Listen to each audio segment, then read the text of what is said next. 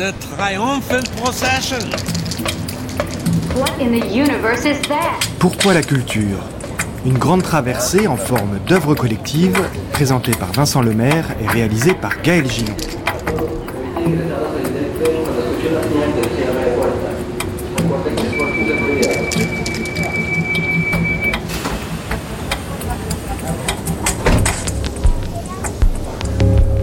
C'est au cœur de Paris, au centre Pompidou, que s'est tenue les 4 et 5 juin dernier la première édition du week-end Imagine, un événement public célébrant la création et les idées.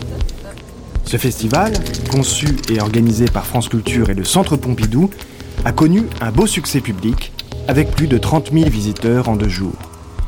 Nous vous proposons, dans cette grande traversée, une sélection des tables rondes, lectures et sessions musicales qui ont résonné un week-end durant dans le Forum du Centre. D'ici un peu moins d'une heure, vous découvrirez une série de rencontres où il sera question de musique, de philosophie et aussi d'économie. Et chaque jour de cette semaine, nous ouvrons cette grande traversée par une table ronde. Voici donc, devant le public rassemblé dans le forum du Centre Pompidou, Étienne Klein et ses invités. Il leur revient d'explorer ensemble la question suivante.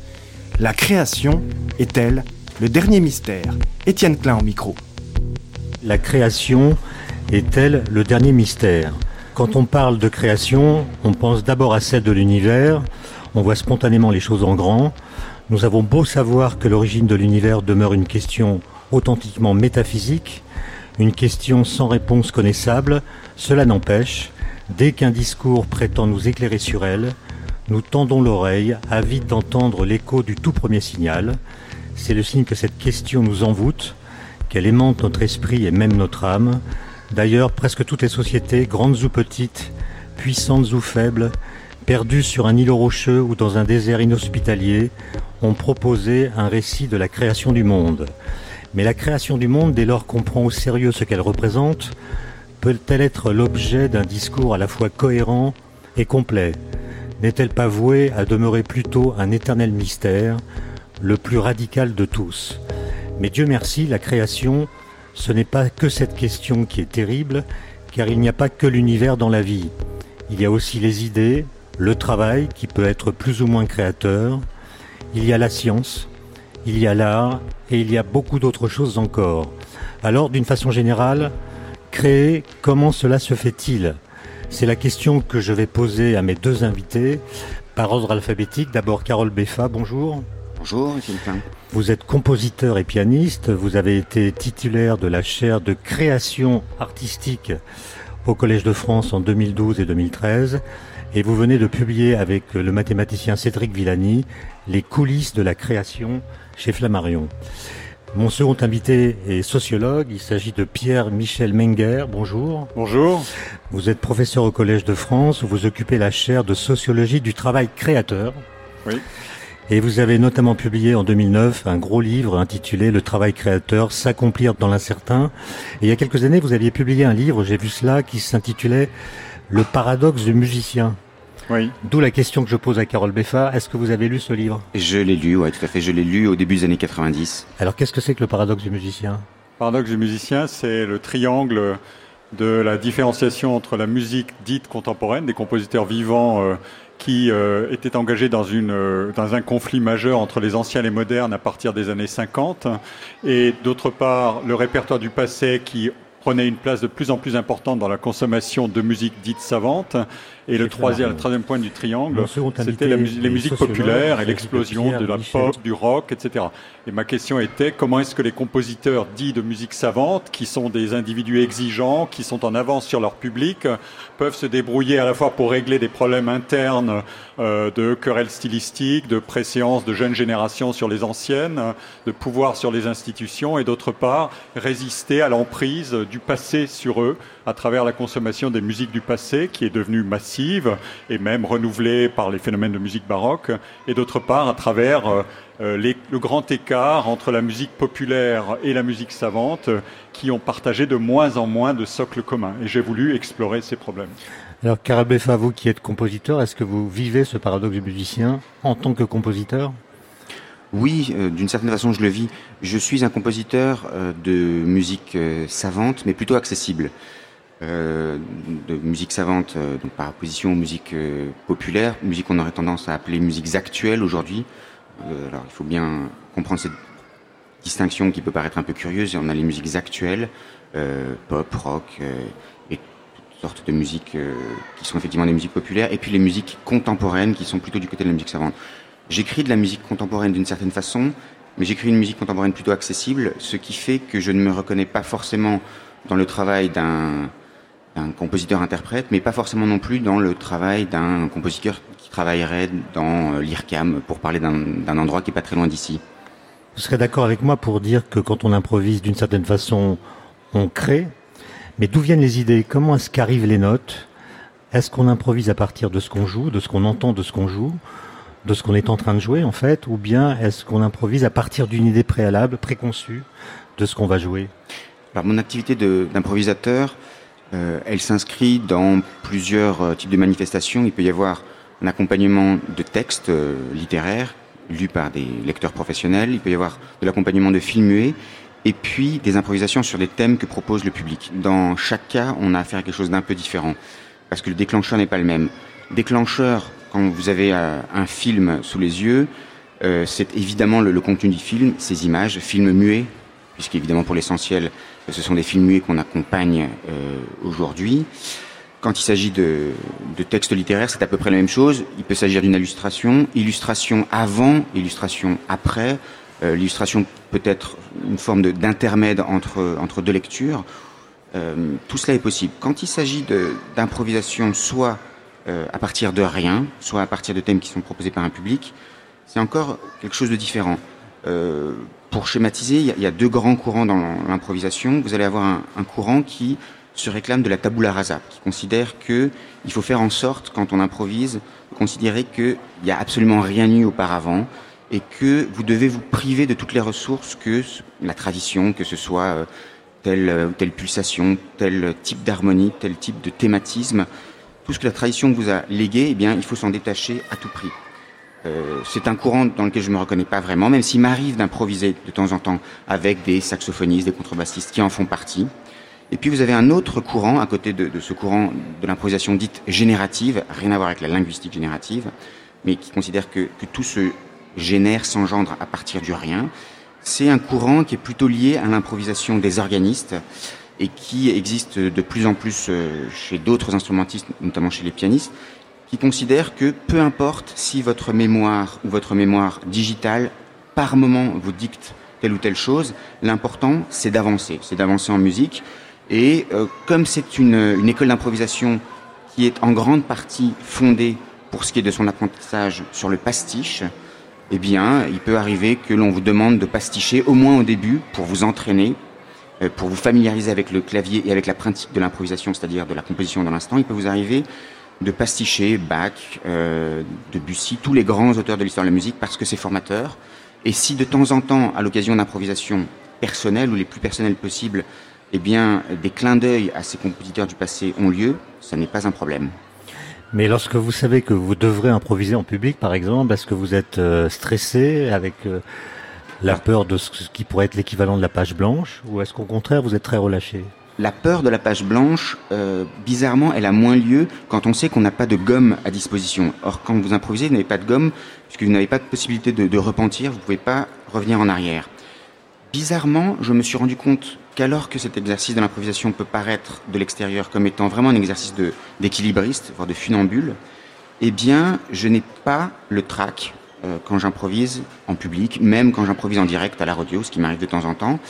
Euh, là où, lorsque je joue du répertoire, seul ou à plusieurs, je peux être euh, soumis à une certaine angoisse euh, liée à, à quantité de choses. Donc non, bizarrement, si il y a une forme d'angoisse de la page blanche, je pense qu'elle est bien supérieure quand on compose que quand on improvise. En tout cas, c'est mon cas. Et quant à euh, la difficulté de se confronter à un public, elle est supérieure quand j'interprète de la musique, c'est-à-dire quand je suis musicien euh, d'interprétation plutôt que quand je- j'improvise de la musique, quand je suis musicien d'improvisation. Pierre-Michel Menger, euh, on est d'accord que le travail euh, artistique est un travail créateur, mais qu'est-ce qu'il faut à un travail, d'une façon générale, pour qu'il soit considéré comme créateur? Il y, a deux, il y a deux sémantiques du travail. Euh, la sémantique du travail comme pénibilité ou comme euh, tripalium, c'est-à-dire comme torture. C'est le travail routinier, le travail euh, où on perd sa vie à la gagner, comme disent certains, et, des grands anciens.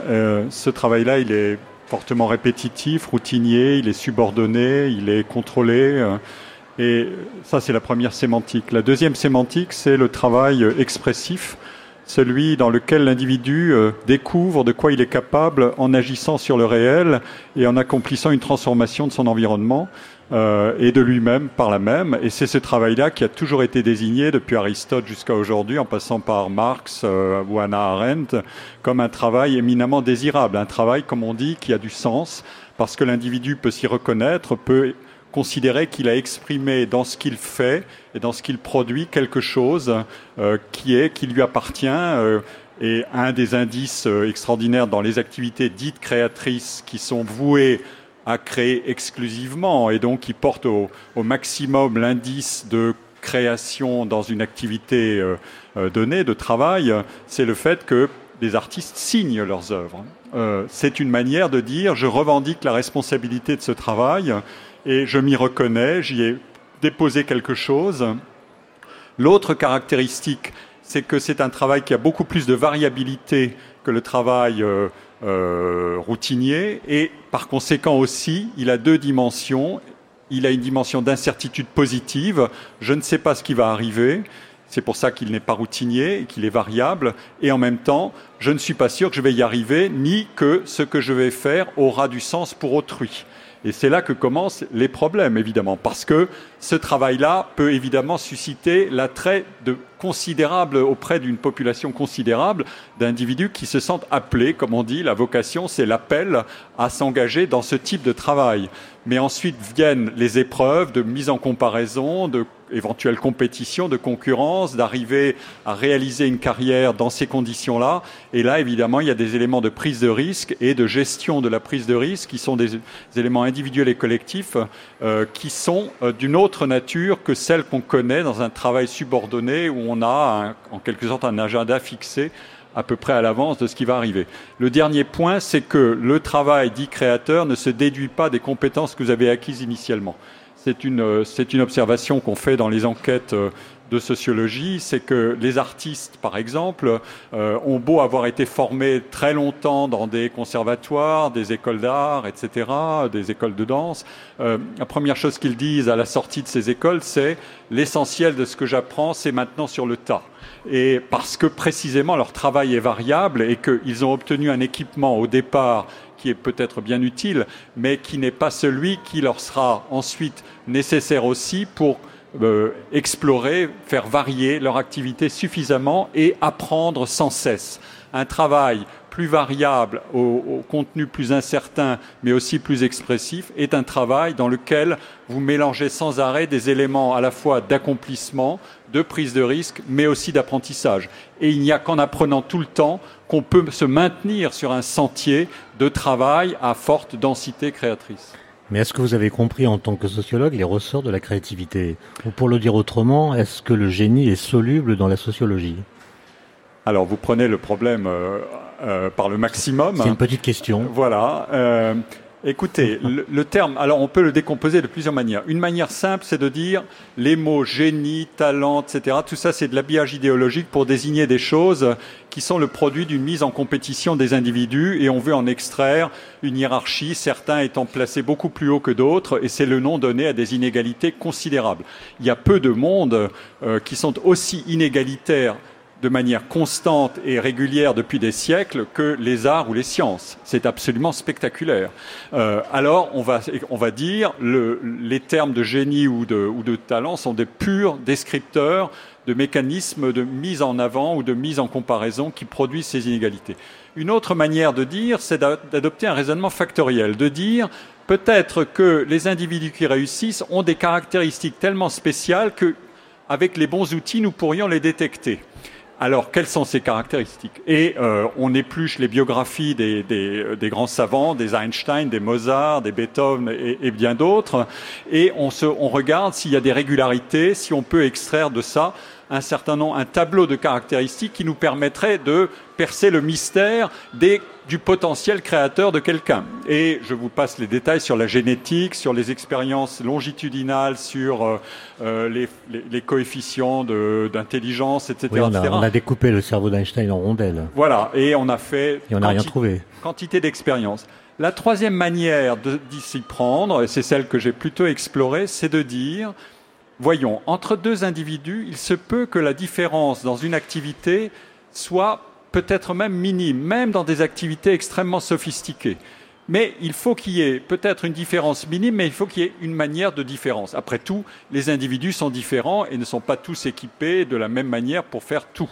Et donc, euh, dans des conditions où euh, le système le demande, on les met dans des situations euh, d'action de, et ils, apprennent progressivement à quel point ils peuvent agir euh, selon le principe créateur et ils sont mis en comparaison d'une manière ou d'une autre et avec une petite différence, le système social amplifie spectaculairement ces écarts, épreuve après épreuve, et ensuite, les individus qui sont remarqués pour être peut-être un tout petit peu meilleurs, mais on ne sait pas de combien. Sinon, on aurait la mesure exacte de ce que c'est que la créativité et on aurait fait le tri préalable dans des écoles. On aurait déjà catégorisé les individus en disant toi, tu as à coup sûr un grand compositeur et toi pas, mais on ne l'a pas précisément, d'où le fait que beaucoup s'engagent.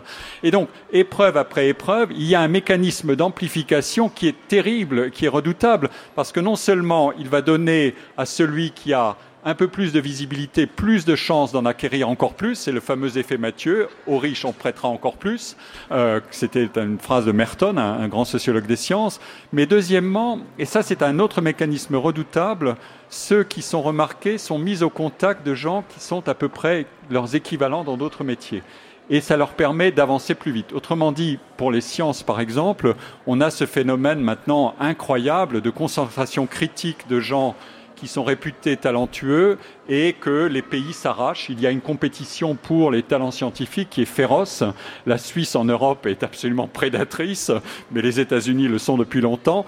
Et le fait de réunir des gens dans des agglomérats de concentration de talents, évidemment, repose sur l'hypothèse que, en étant au contact les uns des autres, ils vont inventer plus vite. Alors je le dis pour nos auditeurs, mais dans votre livre que j'ai cité tout à l'heure, vous consacrez de nombreuses pages à cette question. Comment expliquer que des écarts considérables de succès puissent résulter de différences voilà. minimes de talent? Alors Carole Beffa, vous avez écrit ce livre avec euh, Cédric Villani, Les coulisses de la création. Est-ce qu'il vous semble que les, les, les, les coulisses de la création artistique sont de même nature que les coulisses de la création scientifique? Elles sont assez proches. Euh, C'était une des raisons pour lesquelles nous avions décidé, après plusieurs euh, conversations plutôt à bâton rompu avec Cédric Villani, d'écrire ce livre. C'est qu'en réalité, euh, même si on a tendance à considérer de, façon très extérieure, souvent dans le grand public, que science et art euh, répondent à des mécanismes extrêmement différents, eh bien, pour ce qui est de la créativité, la, la, création en général, les mécanismes sont parfois assez proches. Alors, il nous est arrivé d'examiner de, des choses comme, des rites, des rituels. Euh, Est-ce que on a des moments privilégiés pour composer? Comment nous viennent les idées? Sur cette question qui est évidemment au cœur du mystère de cette question elle-même mystère dont, que vous avez abordé dès le début, euh, qui serait le dernier de, des mystères aujourd'hui qu'on n'a pas encore percé, celui de la création la question de savoir comment viennent les idées est évidemment cruciale. Et en réalité, les choses sont relativement proches, même si, alors je, dirais plusieurs choses. D'abord, dans les arts, si vous euh, prenez le cas de la musique, contrairement par exemple au cinéma, qui est une, création en très grande partie collective, pour laquelle vous avez euh, un scénariste, un réalisateur, un chef-op, etc., toute une équipe euh, qui contribue à, créer le film. Dans le cas de la musique, le plus souvent, euh, vous êtes seul. C'est pour ça peut-être que l'angoisse de la page blanche est, particulièrement grande. Dans le cas des sciences, dans le cas des sciences exactes, c'est évidemment assez peu le cas. Euh, Cédric Villani s'est fait connaître euh, par un livre euh, publié chez Grasset dans lequel il expliquait comment avec son jeune élève Clément Mou, il avait réussi à trouver ce qui lui avait permis de, glaner la médaille Fields. La, question de, savoir si on, peut trouver quelque chose en mathématiques absolument seul en dehors du monde. Hein, et il y, y, a quelques exemples quand même, même très récents, qui vont dans ce sens-là. Et évidemment une question très importante.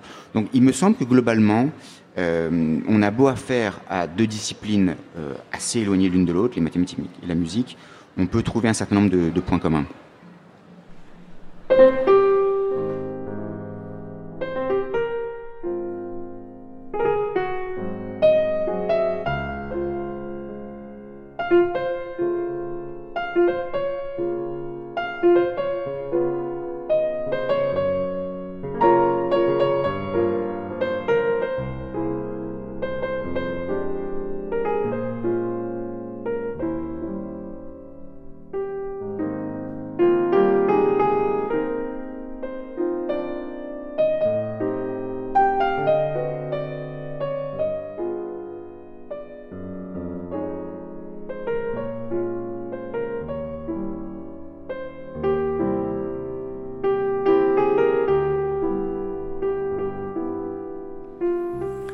Carole Beffa, vous vous êtes reconnu C'est vous qui avez improvisé là Oui, c'était une pièce qui s'appelle Piano Bar, à partir d'un thème qui m'a été donné euh, en public euh, lors d'un enregistrement, qui était Piano Bar.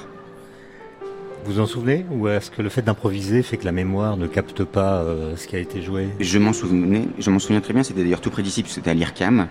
Euh, et la mémoire capte en partie, mais comme elle sait que de toute façon c'est enregistré, enfin, quand c'est le cas, elle a tendance à, euh, au contraire, être très paresseuse et à essayer de se concentrer sur ce qui vient et non pas sur ce qui est advenu. Mais est-ce que vous seriez capable de rejouer de mémoire ce que vous avez improvisé?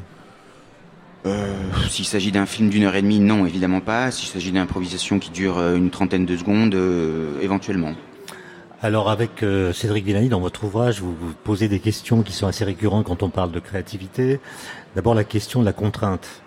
Est-ce que vous avez besoin de créer de contraintes pour composer? Vous dites quelque part, si ma, si, ma mémoire est bonne, que une date butoir pour rendre euh, une partition, ça vous aide. Quel est le rôle de la contrainte pour vous? Alors j'ai la chance d'avoir suffisamment de sollicitations pour euh, ne composer que sur commande. Euh, mais quand on y songe, une commande, en réalité, c'est assez peu de contraintes. Ça va être effectivement une date butoir, un, délai, j'y reviendrai. C'est une formation, c'est-à-dire qu'on va vous demander d'écrire pour piano seul, pour euh, piano et voix, pour chœur, pour orchestre, pour chœur et orchestre. Et puis c'est une durée approximative. Alors ces conditions, elles correspondent évidemment à un moment euh, de programmation pour lequel vous écrivez pour un concert bien particulier, donc vous devez euh, savoir qui vont être euh, à peu près les interprètes pour lesquels vous allez jouer. Et cela, c'est évidemment une première contrainte. Mais à partir de là, euh, à part quelques cas euh, assez extrêmes, en règle générale, le commanditaire n'est pas du tout contraignant. Qu'est-ce que ça veut dire? Ça veut dire que euh, récemment, par exemple, pour euh, une pièce qui a été donnée à l'occasion d'un mariage en septembre dernier, le commanditaire m'avait demandé de lui écrire euh, quelque chose de nouveau. Si j'avais écrit quelque chose d'absolument euh, sinistre, très sombre, voire euh, très angoissant, je suis pas sûr qu'il aurait été ravi. Réciproquement, si à l'occasion d'un deuil, on me commande un De Profundis ou un Requiem et que je me lance dans quelque chose qui va être particulièrement, euh, euh, je sais pas, euh, guilleret, je suis pas certain que le commanditaire soit ravi. Donc, à part ces moments euh, qui sont euh, un tout petit peu euh, critiques, polaires, en règle générale, le commanditaire ne vous demande rien de particulier. Il y a quand même quelques exceptions. C'est par exemple des, des comptes musicaux sur un texte qui vous est imposé. Et puis toute musique vocale. Il arrive parfois que le commanditaire demande que vous écriviez sur tel ou tel poème, ou vous vous mettez d'accord avec lui pour que ce soit là. Et évidemment, dans ce cas-là, la contrainte est forte. Sinon, la question des délais, je me suis rendu compte qu'elle était absolument cruciale et que bon, par exemple, il m'est arrivé une fois avec euh, la harpiste Marie-Pierre Langlamet, qui euh, avait reçu un prix important de l'Académie de Beaux-Arts et qui avait décidé, contrairement à ses confrères et ses consoeurs, de ne pas le dépenser, mais de passer commande à plusieurs jeunes compositeurs. C'était il y a une douzaine d'années, j'en faisais partie. Nous étions mis d'accord sur une formation flûte, alto et harpe, euh, sur un montant de commande, sur une durée. En revanche, nous ne nous étions pas mis d'accord sur un délai. Elle m'avait dit, tu peux euh, prendre le temps que tu veux. Et je me suis rendu compte qu'en réalité, c'était beaucoup plus difficile pour moi en tout cas, de composer sans délai, euh, parce que il faut croire que euh, vous avez besoin d'une espèce d'état de tension intérieure qui va être euh, favorisé par le fait que vous avez cette espèce de, de, date butoir, de mur devant vous, qui fait que vous êtes obligé de, de donner le maximum de vous-même. Et la deuxième question que je voulais vous poser, c'est à propos de la souffrance. Est-ce que la souffrance est nécessaire à la création ou à la créativité? Euh, C'est une question pour l'un ou l'autre, pour l'un puis l'autre, sans doute Pierre-Michel Menger. Encore une fois, c'est un travail. Ça n'est pas le foudroiement de l'inspiration. Les, les artistes et les créateurs en général cherchent la solution qui maximise le, rendement de quatre états successifs. Dans la création, on a quatre états successifs. On a un, moment d'accumulation d'idées, un moment de rumination euh, euh, où il faut savoir comment se débrouiller avec ça, et puis ensuite euh, des moments d'assez grande association libre, et puis des moments de sélection. pour savoir qu'est-ce qui, dans ces, associations libres et ces états un peu flottants, fonctionne et est, productif, hein. et puis la sélection et la réplication. Alors, le caractère euh, difficile de, tout ça, c'est d'enchaîner ces états et de se dire aussi que peut-être que ce que j'ai sélectionné, ça ne vaut rien, euh, de se demander si le travail va aboutir ou pas, et puis, euh, euh, ça, a été beaucoup documenté par euh, les créateurs eux-mêmes. Vous avez qu'à ouvrir un livre de Paul Valéry, il vous parlera des peines et des problèmes des artistes aussi, long, aussi abondamment que des, joies de créer. ça a été aussi documenté par les psychanalystes qui ont montré que les artistes alternent souvent des états d'excitation euh, et des états de dépression. L'excitation, c'est euh, l'audace et la dépression, c'est le contrôle réflexif. Qu'est-ce que ça vaut au juste ce que j'ai produit dans mon état d'excitation? Donc, il faut traverser tout ça et évidemment, euh, ça a un prix, c'est qu'on n'est jamais sûr de, l'étape suivante et du moment où ça va aboutir. Et c'est ça un des, un des grands risques, c'est une des prises de risque évidemment. Et des adjuvants sont très courants, le dopage artistique ou le dopage scientifique, ça existe. On peut recourir à des substances etc., euh, pour euh, en quelque sorte s'alléger de la contrainte, du poids, de, euh, de la prise de risque et du comportement en incertitude. Alors, Carole Beffa, avec Cédric Villani, vous évoquez pour les scientifiques les moments d'eureka, les, ces espèces de moments éclatants où on passe de l'incompris au compris, de l'obscurité à la lumière. Quand on compose, comme vous, ce qui est une autre forme de création qui a des points communs, est-ce qu'il y a comme ça des moments où ça se débloque? Oui, on, peut voir ça. Alors, euh, je suis tout à fait d'accord avec Pierre-Michel Manguer pour, pour voir qu'il y a euh, effectivement des, moments qui vont être des moments d'euphorie d'une certaine façon, où vous êtes euh, dans l'audace, et puis à côté de, de ces moments-là, des moments de dépression, où s'exerce effectivement un contrôle réflexif pour lequel vous, vous êtes en plein doute, vous ne savez pas si ce que vous avez fait est juste ou pas. En réalité, on peut même considérer que ces moments-là, ils se succèdent sur un laps de temps très court. Qu'est-ce qui se passe lorsque vous rendez compte que vous avez plusieurs idées et que votre tamis intérieur va devoir sélectionner entre toutes ces idées. D'une certaine façon, vous passez par ces moments euh, maniaco-dépressifs extrêmement euh, brefs, qui sont, qui sont réduits dans un laps de temps très court. Euh, c'est vraiment ce qui se produit. Alors, pour ce qui est des produits dopants, il se trouve que Cédric Villani et moi, on en prend, et ça s'appelle le chocolat. Ça marche assez bien. C'est un antidépresseur qui nous convient l'un et l'autre. pour le moment, il est légal, peut-être qu'il ne le sera pas toujours. Euh, et je comprends tout à fait qu'il puisse y avoir un certain nombre d'adjuvants effectivement extérieurs, dans le cas de chocolat, donc c'est pas très grave, qui font que euh, vous avez le sentiment non seulement euh, que vous allez mieux vous concentrer, mais, mais tout cela vient évidemment d'une forme de, conviction personnelle. Vous prenez du chocolat, donc vous pensez que ça va vous aider, et si de fait ça vous aide par la suite, c'est surtout parce que vous vous êtes mis dans un état de disposition mentale qui faisait que c'était possible. Donc oui, je, me reconnais tout à fait dans, dans cette description. Est-ce qu'il peut y avoir de la créativité sans eureka, c'est-à-dire une sorte de processus euh, continu qui ne connaît pas de temps fort? Euh, Einstein a connu des eureka, par exemple, euh, en 1907, quand il comprend qu'un observateur qui est en chute libre ne sent pas son propre poids, ça a déclenché chez lui des réflexions qui le mèneront huit ans plus tard vers la relativité générale, ce qui n'est pas rien. Mais par ailleurs, il disait que il n'a jamais fait mention euh, dans sa autobiographie que d'un combat personnel avec les concepts, d'une bagarre continue et terrible, d'une véritable lutte psychique qui ne s'interrompait pratiquement jamais. C'est-à-dire que c'était un processus sans vrai rythme, qui était en fait une, démarche continue qu'il habitait à tout moment. Il y a comme ça un journaliste qui a pu euh, interrogé plusieurs compositeurs euh, et la plupart euh, répondaient de, façon très nette. Il y a eu Grieg, il y a eu Humperdinck, il y a eu Brahms, euh, d'autres encore. Et dans le cas de Brahms, semble-t-il, les, descriptions de ses contemporains sont toutes les mêmes. Brahms avait des yeux quasiment de fou. Il était comme ça dans, ces moments où il était en train de traquer l'aspiration comme étranger au monde extérieur et étranger aux personnes qui le connaissaient. Euh, et oui, il y, a quelque chose, un tout petit peu de, la foudre qui, s'abat sur vous lorsque vous êtes dans, ces moments-là. Donc, je crois d'une certaine façon en, en l'Eureka. Je crois simplement que cette inspiration, euh, ça n'est évidemment qu'une petite partie de la chose. Le, la boutade qui est 1% de, de, transpiration, 99% de transpiration, je comprends tout à fait ce que ça veut dire. Oui, pour l'essentiel, c'est une technique acquise au préalable, évidemment, et puis ce sont ces heures où vous traquez en vain l'inspiration où il ne vient pas. Euh, tout le problème, c'est de savoir, euh, d'une certaine façon, comment, lorsque vous avez euh, un certain nombre d'idées qui vous viennent, comment réussir à sélectionner les bonnes ou les, moins mauvaises. Je crois que si je suis aujourd'hui un meilleur compositeur qu'il y a 5 ou 10 ans, c'est pour l'essentiel parce que mon tamis intérieur est plus développé et surtout est plus rapide.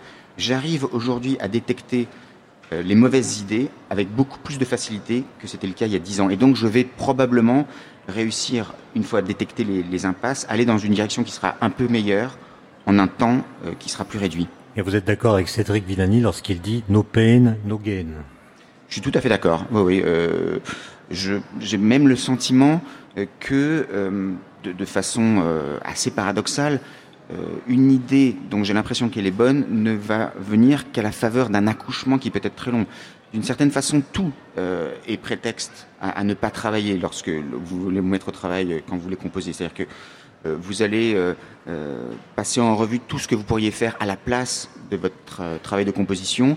Et seulement une fois que tout cela sera fait, vous allez vous dire, bon, allez, peut-être que je vais m'y mettre. Vous dégagez dans ce cas-là une plage de temps suffisamment longue pour le faire. Et puis ensuite, tout peut être effectivement source de, souffrance. Le téléphone se met à sonner. Vous vous dites, ah, c'est bien, ça va pouvoir me divertir de mon occupation euh, qui était trop prenante et trop difficile. Et puis, une fois que vous avez répondu, vous dites Ah, mais non, j'ai eu tort parce qu'en réalité, c'était du temps pris sur, euh, sur ce que j'étais en train de faire. Euh, vous vous rendez compte que l'heure avance et d'une certaine façon, vous êtes ravi parce que ça veut dire que vous avez déjà beaucoup travaillé, mais vous vous dites aussi Ouh là là, mais c'est le signe que je n'ai plus beaucoup de temps pour m'y mettre. Et puis, quand enfin vous avez le sentiment qu'une idée est forte, eh bien, elle va tellement vous trotter dans l'esprit, elle va tellement vous hanter que vous allez avoir du mal à dormir. Donc ça sera à la fois une bonne nouvelle parce que vous savez que si elle vous hante, c'est probablement que c'est une bonne idée, mais c'est aussi quelque chose qui vous rend la vie impossible. Mais est-ce qu'on peut ne pas se souvenir d'une idée qu'on a eue? Oui, il y a toujours le, risque que ce soit le cas. D'ailleurs, j'ai un carnet sur vous? J'ai un petit carnet sur moi. Euh, quand euh, il n'y a pas de, portées qui sont euh, écrites dessus, je, assez rapidement, j'essaie de, de, me faire cinq lignes comme ça et de, me faire une petite portée. Donc oui, oui, j'essaie de faire en sorte que ce soit le cas, parce qu'effectivement, les idées, elles peuvent arriver à n'importe quel moment. Euh, la marche, souvent, est une bonne chose, avec euh, cet effet paradoxal qui est que quand vous marchez, vous marchez en général à la noire égale 60, et donc il ne faudrait pas écrire que des musiques qui soient noire égale 60, qui est à peu près le tempo de la marche. Mais, mais pour l'essentiel, j'ai le sentiment que, que la déambulation euh, physique favorise la déambulation de, de l'esprit. C'est votre côté einsteinien, il disait la même chose. Ah ben, tant mieux, alors là. Pierre-Michel Menger, je sens que vous avez des choses à dire. Oui, Alain Cohn d'ailleurs me disait récemment, euh, moi je marche une heure et demie par jour, c'est un grand mathématicien du Collège de France, euh, et il marche une heure par jour, et il travaille comme ça, euh, voilà. Chacun a ses trucs. Moi, quand je sors, après avoir travaillé beaucoup à un bureau, j'ai toujours un carnet en poche quand je prends mon vélo, et je sais que ça va me tomber dessus éventuellement, pas forcément, et que peut-être ça ne vaudra rien. Non, il y a, il y a une dimension du travail dans ces métiers qui est obsessionnelle, c'est sûr l'endurance, l'opiniâtreté. Quand on veut décrire les, qualités de quelqu'un qui doit s'engager dans ces métiers, alors euh, il, ne s'agit surtout pas de dire ah si on avait euh, l'équation avec euh, tel tel gène, tel coefficient de sensibilité, d'intelligence, je sais pas. Non, c'est un paquet. On ne connaît pas le dosage exact de toutes ces qualités. Mais parmi ces qualités, il y a certainement l'opiniâtreté, il y a la résilience, c'est-à-dire réagir à l'échec et rebondir, parce que l'échec, c'est consubstantiel à l'activité, l'erreur, euh, l'essai-erreur, ça fait partie du métier constamment. Et il faut une tolérance à l'erreur, et à la fois à l'égard de soi, à l'égard d'autrui, et dans le travail commun. Il y a d'autre part le rapport à autrui. On n'en a pas encore beaucoup parlé, mais l'interaction avec autrui, c'est une bonne manière de sélectionner, de mettre en, relation ses idées avec celles des autres, de faire du brainstorming. La maximisation. Pourquoi est-ce que les, compositeurs, mais les artistes, les scientifiques ou les métiers créatifs sont agglomérés euh, dans des, euh, dans des zones particulières, parfois des quartiers de grandes villes, dans des grandes villes, plus qu'ailleurs? C'est parce que la densité est favorable à la fécondation des idées des uns par les autres. C'est un aspect tout à fait essentiel. Euh, et ça a été étudié, mesuré, calibré. Euh, il y a une contribution des lieux et des interactions à l'inventivité de chacun. C'est, autrement dit, non seulement l'intelligence ou la l'inventivité plutôt est peut-être la seule ressource inépuisable de l'humanité, mais autrui est une richesse aussi pour inventer, même si l'attribution de l'invention est strictement personnelle, mais le jeu est constamment et considérablement communautaire.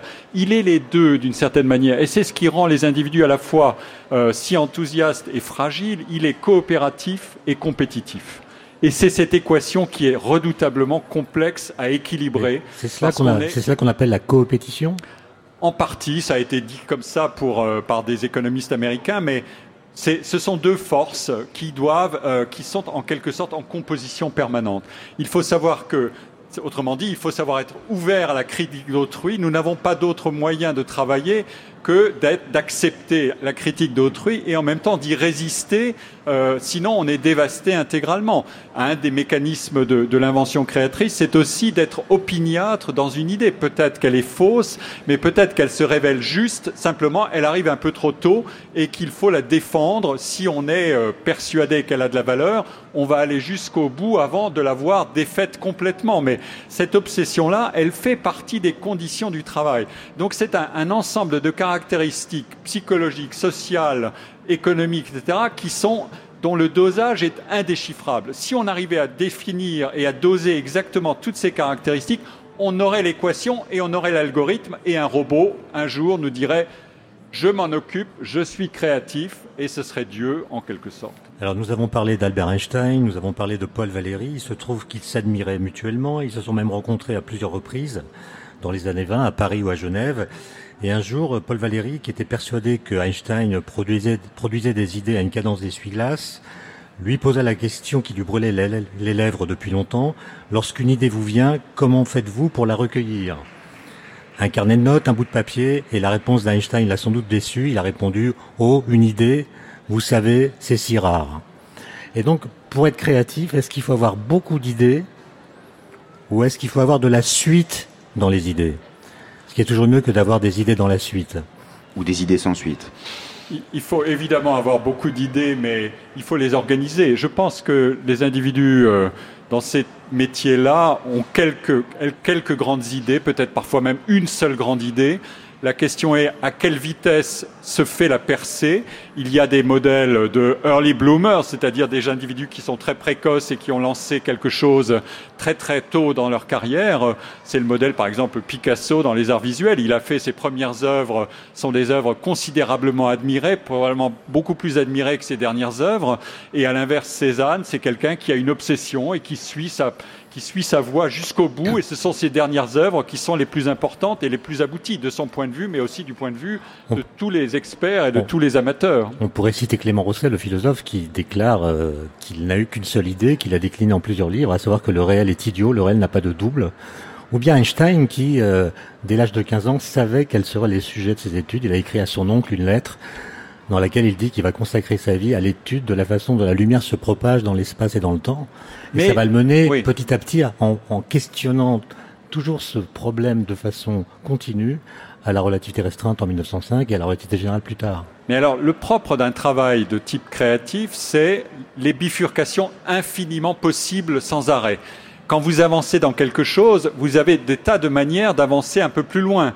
Et donc le problème, c'est d'arriver à contrôler cette enveloppe probabiliste et rétrospectivement, quand on reconstruit sa carrière, peut-être qu'on a tendance à sélectionner les points qui ont avancé et à oublier toute l'enveloppe. Heureusement d'ailleurs, c'est un mécanisme psychologique qui est très connu. Tant qu'on n'a pas fini quelque chose, on a une mémoire extraordinaire de tout ce qui est encore possible et de tout ce qui est présent qu'on peut mobiliser. Et une fois que c'est fini, on le range, on le stocke et c'est terminé. Mais est-ce qu'on peut euh, transformer la créativité en injonction? Est-ce qu'on peut demander aux gens d'innover, par exemple? Est-ce que ça peut procéder d'une incitation de cette sorte? Ou est-ce que ça vient comme ça au fil de l'eau? Ça, c'est vous. Là, vous abordez des problèmes qui sont comment transformer euh, ce type de mécanisme qui est euh, sortir de l'ordinaire pour arriver à l'émergence de choses nouvelles en une injonction managériale, par exemple.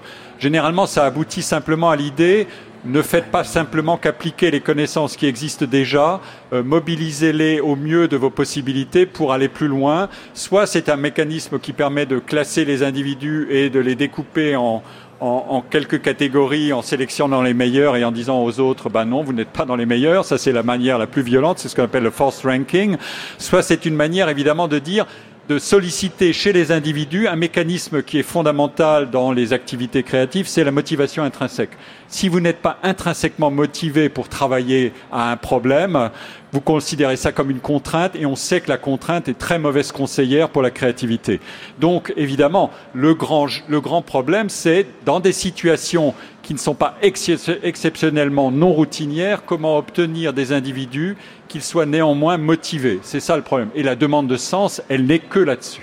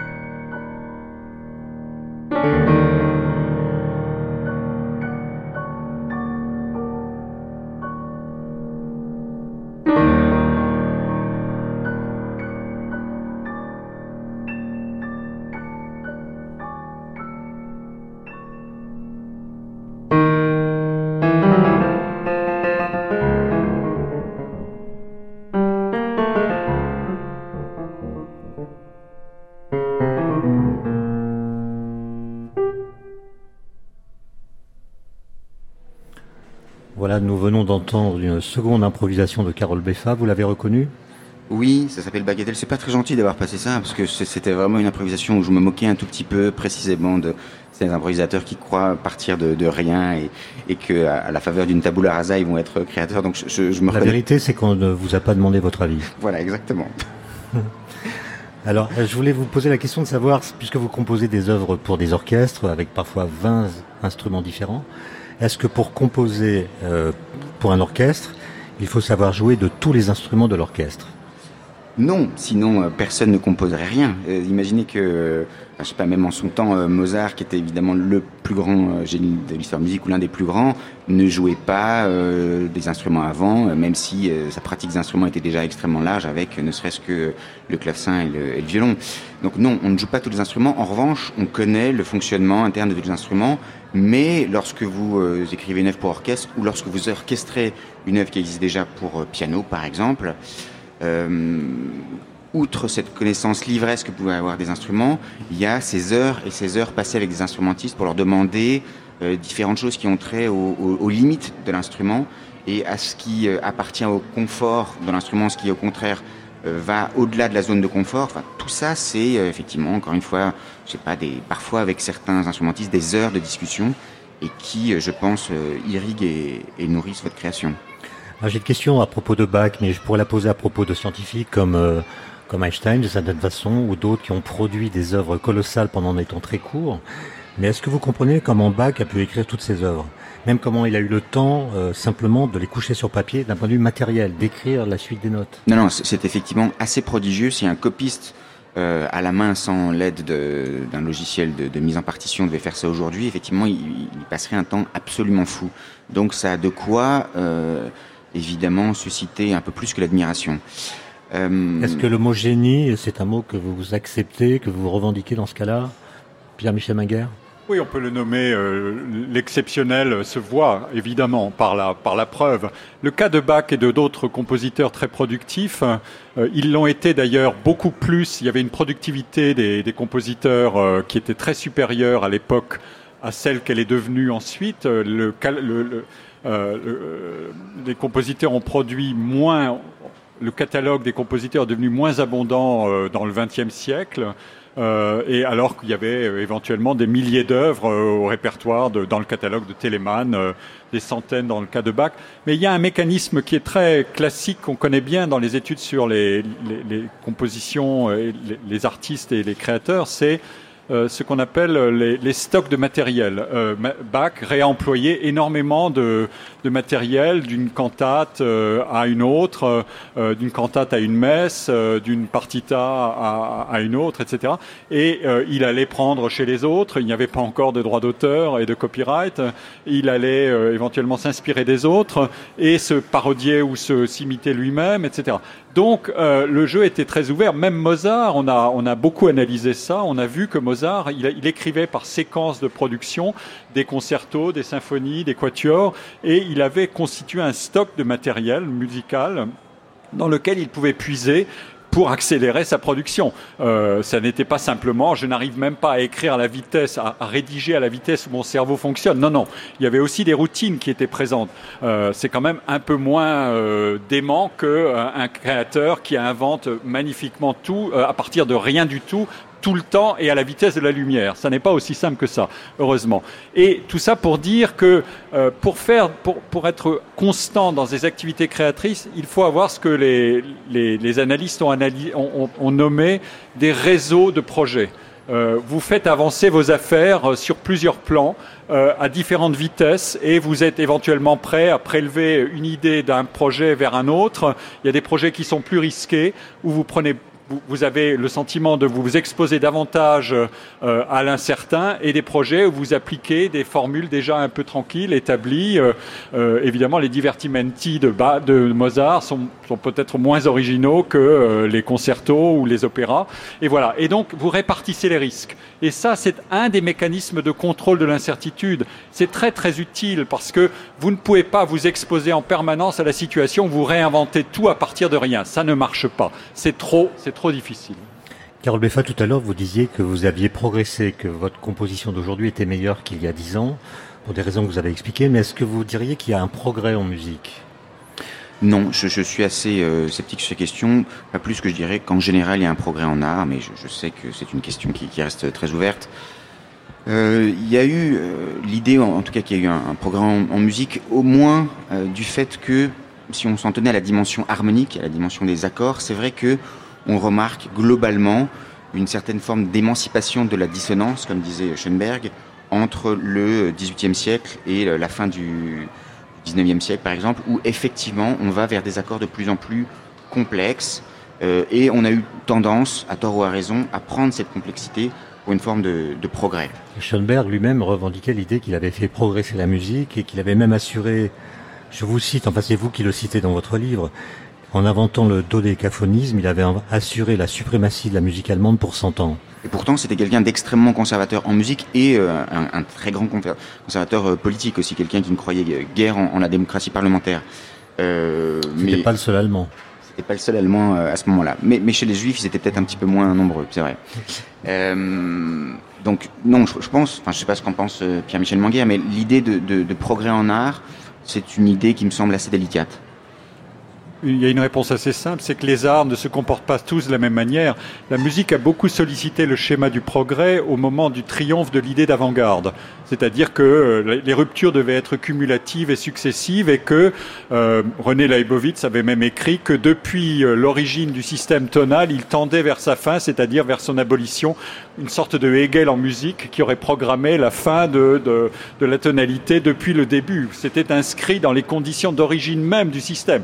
C'est une vision ultra radicale et ultra téléologique de l'art, évidemment, qui, qui cherche à mettre en série tout ce qui va se passer et éventuellement à fixer des règles et des normes le, le, problème de l'art, c'est la condition d'originalité, c'est-à-dire pour innover, pour être nouveau et être original et reconnu comme tel, vous ne devez pas imiter autrui. Sinon, premièrement, euh, vous n'avez pas beaucoup de résonance, et deuxièmement, vous êtes euh, attrapé par les sociétés d'auteurs qui vont vous dire, monsieur, euh, votre œuvre, elle est déjà faite.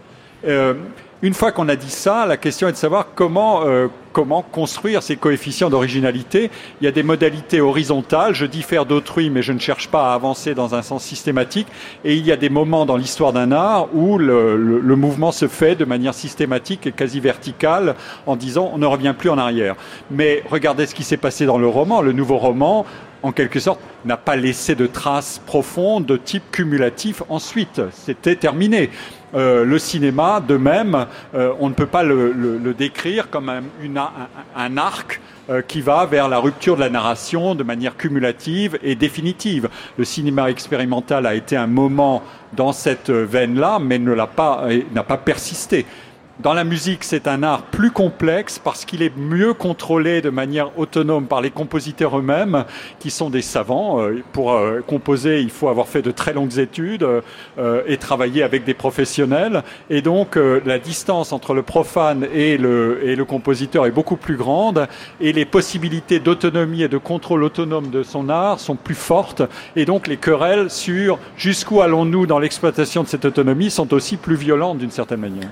Vous dites que la musique est un art complexe, mais est-ce qu'on pourrait imaginer qu'il y ait un jour une science de la musique que certains ont essayé de construire Et pour commencer, est-ce qu'il y a une définition de la musique Est-ce que vous, Carole Beffa, vous savez dire euh, ce par quoi une suite de sons devient de la musique Alors, euh, il y a quelqu'un que vous connaissez bien tous les deux qui s'appelle Francis Wolff, qui a beaucoup réfléchi sur cette question, euh, qui partant d'une définition que l'on peut trouver de façon assez ordinaire dans, tel ou tel manuel, qui est musique comme art des sons, en vient à une, euh, réflexion extrêmement intéressante sur cette question et sur notamment la question de la causalité en musique. Euh, comment faire pour, pour que cette causalité apparaisse? Enfin, Est-ce qu'il y a moyen, parmi ces mystères de la musique, de, mettre le doigt sur cette causalité de faire en sorte qu'on puisse avoir dans des œuvres euh, pourtant nouvelles, composées aujourd'hui, un type de causalité qui ne soit pas si différent de celui qu'on a connu dans le passé Je pense que ça, c'est une question absolument essentielle. Alors, c'est une question euh, très délicate. Euh, ce que je vois, c'est que euh, s'agissant de, ceux parmi les théoriciens qui sont interrogés sur la question de savoir dans quelle mesure on pouvait effectivement construire la, musique quasiment comme une science, eh bien souvent on a un peu tendance à considérer les traités qu'ils nous ont légués dans l'histoire comme plutôt des objets de musée. Euh, très souvent, il faut dire que lorsqu'on a cherché à théoriser sur ces questions de la musique en étant un peu trop euh, loin des réalités musicales, eh bien, on s'est un peu planté. Euh, il y a heureusement un certain nombre de- d'exceptions, mais ça fait partie des domaines pour lesquels il me semble qu'un degré de théorisation trop grand, à l'écart de la pratique proprement dite, n'a pas toujours eu que des bons effets. Ce que dit Francis Wolff, c'est que en fait euh, la causalité est, est internalisée dans la musique, c'est-à-dire qu'au lieu que on entende que chaque instrument fait les notes en- qui sont produites dans l'œuvre, on a l'impression que la cause de chaque note est la note précédente. Exactement. On, on- on internalise la cause à l'intérieur même du flux musical. C'est c'est une autre façon de voir euh, la continuité et le, le principe de la succession en musique, mais, mais qui est, je pense, d'un ordre supérieur au pur principe de succession. Je voudrais qu'on parle de l'originalité. Est-ce que pour être créatif, il faut d'emblée être original? Est-ce qu'il faut être dans l'innovation radicale? Est-ce qu'il y a... On a décidément beaucoup cité Valérie, mais Paul Valéry parlait d'une superstition du nouveau. Est-ce que le nouveau est nécessaire pour qu'il y ait acte créatif? Là, il y a eu beaucoup de Ça d'écrits ressemble à un sur- sujet de bague, j'en suis Oui, désolé. mais beaucoup d'écrits sur ce thème, la, la tyrannie du nouveau, la tradition du nouveau, le, le nouveau volontariste. C'est l'idée que euh, on, fe- on force son talent pour innover à tout prix alors qu'on n'en a pas vraiment les moyens. De toute manière, la sanction, elle vient par l'extérieur d'une certaine manière, puisque vous soumettez votre travail euh, à vos pairs, à des publics euh, plus ou moins expér- euh, expérimentés, à des publics profanes, au grand public, et donc ce sont ces arbitrages successifs qui vont qui vont décider ou non que vous êtes original. Euh, ce qui est évident, c'est que vous n'allez pas euh, il faut que vous vous différenciez d'autrui, sinon ce jeu n'a aucun intérêt. On n'est plus dans la création, on est simplement dans, on serait dans la répétition. Le problème, c'est euh, quelle est l'équation? Est-ce que c'est une, vous dites innovation radicale ou non Il y a des innovations qui sont de type incrémental, comme on dit, c'est-à-dire on a trouvé quelque chose, un principe de travail dans son activité, et on va le pousser un peu plus loin et on va exploiter ce filon euh, jusqu'à un certain point. Et il y a d'autres moments où on va se dire non, je m'adresse à moi-même un défi supplémentaire, je veux aller au-delà. Et c'est des cas très connus, parfois même des œuvres radicalement inachevées. Certains cas d'œuvres totalement inachevées sont des cas où les artistes se sont adressés à eux-mêmes des défis considérables. Quand Rodin a fait sa porte de l'enfer, euh, c'est une œuvre totalement inachevée mais il y a tout un peuple de petites sculptures qui l'encadrent, cette porte de l'enfer, qui sont l'éternel printemps, le baiser, toutes ces œuvres absolument extraordinaires qu'il a agrandies ensuite, mais qui, elles, sont finies. Et donc, euh, voilà, ce sont ces mécanismes-là. Et évidemment, le, le challenge était tellement puissant et tellement fort qu'il s'était dit, je vais en quelque sorte dépasser tout. Et je vais, rivaliser avec Dieu d'une certaine manière. Ce sont des projets comme ça. Scriabine a écrit une œuvre qu'il n'a jamais finie qui s'appelait Mysterium. Et, Ives de même, Universe. C'est-à-dire, on veut rivaliser avec Dieu à ce moment-là, on veut s'adresser, on veut avoir un projet total. Wagner a, écrit la tétralogie parce qu'il voulait euh, reconstruire le monde de l'opéra, faire l'œuvre totale. Donc il y a des séquences de ce type-là mais elles ne sont pas constantes et elles sont extrêmement coûteuses et elles ont un risque considérable éventuellement d'inachèvement. Et vous, Carole Beffa, vous avez le souci d'être original Non, euh, je ne pense pas que ce soit euh, ma priorité. C'est-à-dire qu'au moment où je me mets à composer, je me dis pas, oulala, qu'est-ce qu'il faut que je fasse pour être original Parce que j'ai le sentiment que ce sera le meilleur moyen pour ne pas l'être. Euh, je pense que c'est vraiment... Ce qui veut dire que vous voulez l'être euh, je pense qu'on veut tous l'être euh, quand on a, euh, une, enfin, quand, on est dans un métier de, de créateur. Euh, comment dire?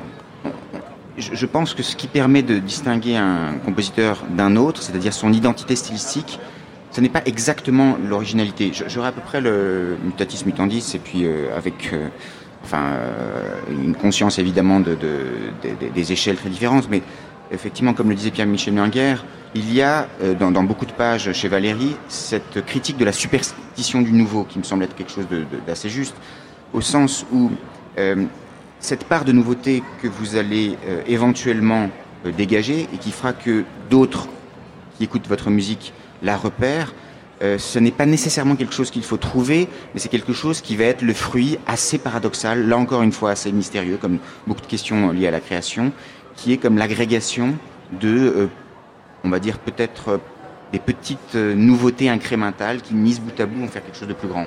Mais ça reste quelque chose d'éminemment mystérieux, ça j'en suis persuadé. et vous avez eu raison effectivement de, de citer euh, ces auteurs prométhéens dans l'histoire de l'art et dans l'histoire de la musique, que ce soit Rodin dans un cas, que ce soit Beethoven, que ce soit Wagner, Scriabine, qui était effectivement hanté par cette, par cette figure du Prométhée, je crois qu'il y a de moins en moins de compositeurs promotéens aujourd'hui et c'est peut-être une bonne chose. Euh, là-dessus, une réponse très simple. Vous savez, il y a un mécanisme qu'a décrit Paul Václavic qui s'appelle l'injonction contradictoire ou l'injonction paradoxale. Soyez créatif, soyez spontané. Autrement dit, je vous donne l'ordre euh, d'être ce que qui n'obéit à aucun ordre. Euh, et donc, je vous, je vous donne l'ordre de me désobéir. C'est impossible. C'est exactement le mécanisme que vous dites. Être, être euh, créatif par volonté, ça ne marche pas comme ça. Savez, Einstein, excusez-moi de reparler d'Einstein, mais en 1905, il a quand même fait quelque chose d'extraordinaire. Cinq papiers révolutionnaires, la relativité, euh, le mouvement brownien, l'atome, le photon, euh, E égale MC2 à quelques mois d'intervalle. Et lorsque des amis lui rendaient visite à Berne, après, il les emmenait visiter la fosse aux ours euh, pour essayer d'expliquer comment il avait procédé. Et il leur faisait remarquer que la grande majorité des ours restent à quatre pattes, tous dans le même coin à attendre que des morceaux de viande veuillent bien choir à leurs pieds mais que de temps en temps, l'un d'entre eux demeure à l'écart et se dresse sur ses pattes de derrière pour repérer les morceaux tombés plus loin ou dans un endroit moins accessible. Évidemment, Einstein voulait faire comprendre qu'il se mettait dans la situation de cet ours qui restait à l'écart. Est-ce que le fait de se sentir à l'écart a une puissance motrice lorsqu'on est créatif? Là encore, euh, je pense que tout est affaire de, de proportion. Euh, Est-ce qu'il faut forcément être effectivement un marginal pour être dans la création, j'en suis pas absolument certain. Prenez un, très grand compositeur de l'histoire de la musique qui est Mendelssohn. Mendelssohn euh, n'avait rien du compositeur prométhéen comme euh, Beethoven, qui était son quasi contemporain, rien du compositeur fou comme euh, euh pouvait l'être Schumann ou un peu plus tard Wolf, rien du compositeur euh, qui était, on va dire, un peu souffreteux comme l'était Chopin, euh, Mendelssohn, c'était Félix, c'était le compositeur heureux par excellence, à qui tout réussissait, qui était un, génie incroyable, qui à 12 ans a réussi à, marquer euh, pour à jamais euh, Goethe. Je pense que c'est aussi un, des rares compositeurs qui écrit une musique qui soit par moments intensément optimiste. Il y a aussi des moments qui, sont tout le contraire mais c'est le signe, à mon avis, que euh, quand on est riche, bien portant et que tout vous réussit, on peut aussi probablement écrire de la musique et qu'on n'a pas besoin d'être nécessairement de, dans la marche pour le faire. C'est tout à fait désespérant. Vous êtes d'accord, Jean-Michel Megard Il faut avoir beaucoup de confiance en soi quand on se lance dans des aventures aussi improbables que de résoudre des problèmes très difficiles ou de chercher à, à faire avancer l'art et à être euh, ou original ou singulier. Il faut avoir une très grande confiance en soi, mais il faut aussi avoir un sens aigu du rapport à autrui et de l'ouverture à autrui. Autrement dit, euh, on peut être singulier et être euh, en marge du groupe, mais on se rapporte aussi sans arrêt au groupe et on prend et on laisse. C'est un des mécanismes fondamentaux. Donc la réassurance permanente, c'est une des conditions, mais l'autre, c'est aussi la capacité d'accepter le dialogue, la critique et le doute. La création est-elle le dernier mystère? C'est la question qui a rassemblé autour d'Étienne Klein, le pianiste et compositeur Carole Beffa et le sociologue, professeur au Collège de France, Pierre-Michel Minguer.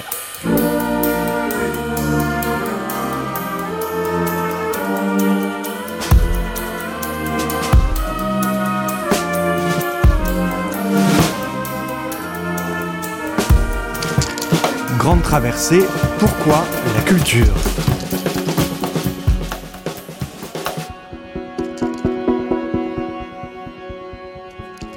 Nous vous proposons toute la semaine une série d'entretiens, de tables rondes, de témoignages enregistrés en public au Centre Pompidou à Paris au mois de juin dernier.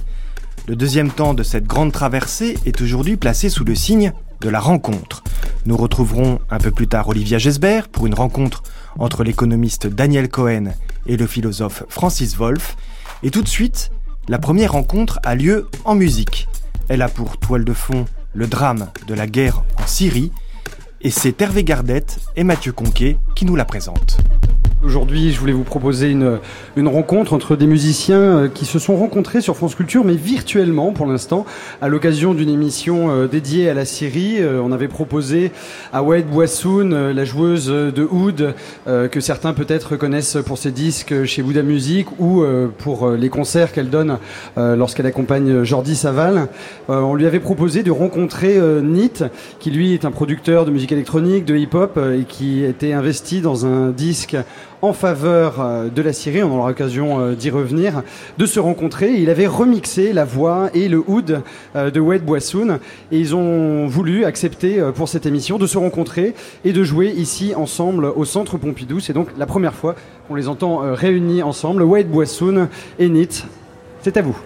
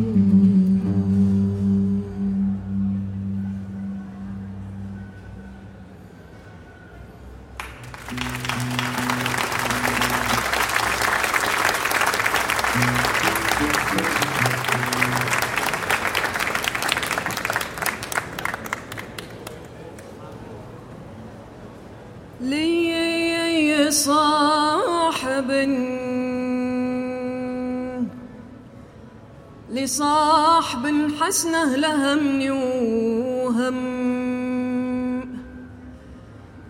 وخلى لدمعي بالاسرار يبوح قلت له يا قلب جوز. عن درب الهوى مرت لي ثار القلب مذبوح. لخلة حلو المعاني وصافة ما بين كل الناس وجه صبوح الطول ميسن والبراطم مورد وجعود شقر والعيون تفوح. لي لخلة حلوة المعاني وصفا ما بين كل الناس وجه صبوح الطول ميسن والبراطم موردي وجعود شقر والعيون تفوح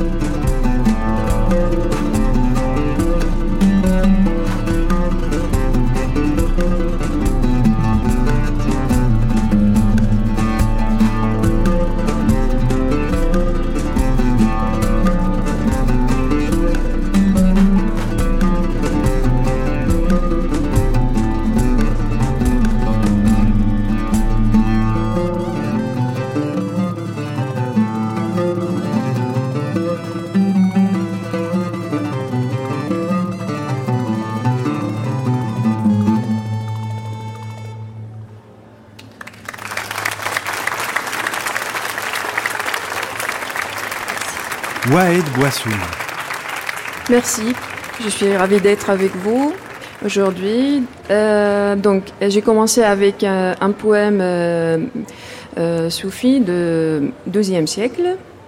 Après, euh, la capella, son instrument, c'est la chante de séparation qui vient dessous de la série, c'est la poésie dialectale. Après, on a terminé avec une chanson très connue dans plusieurs, mon- euh,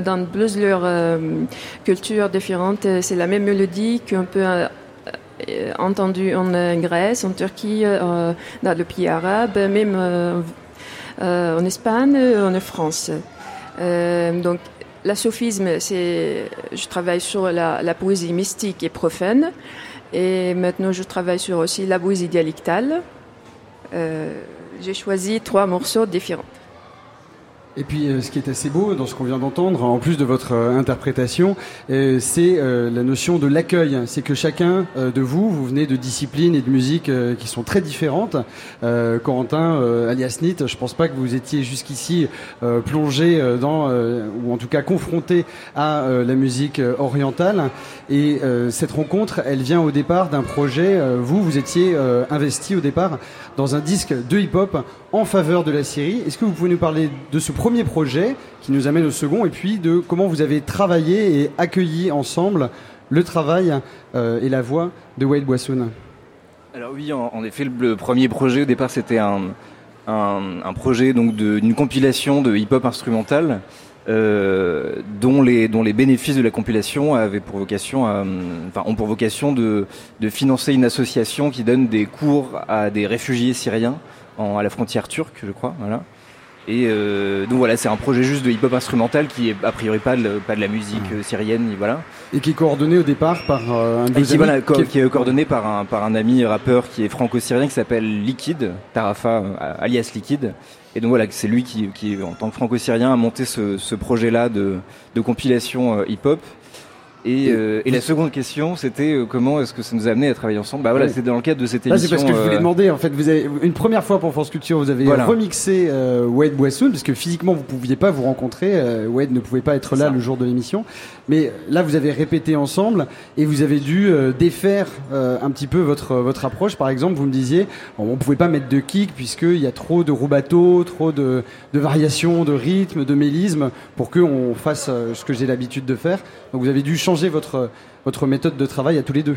Oui, oui, c'est ça, puisque enfin de la, première répétition, quand on s'est vu, on s'est demandé un peu quel, quel type de, comment on allait travailler justement, et ouais, d'arriver avec des propositions là de, morceaux euh, et de, de structures.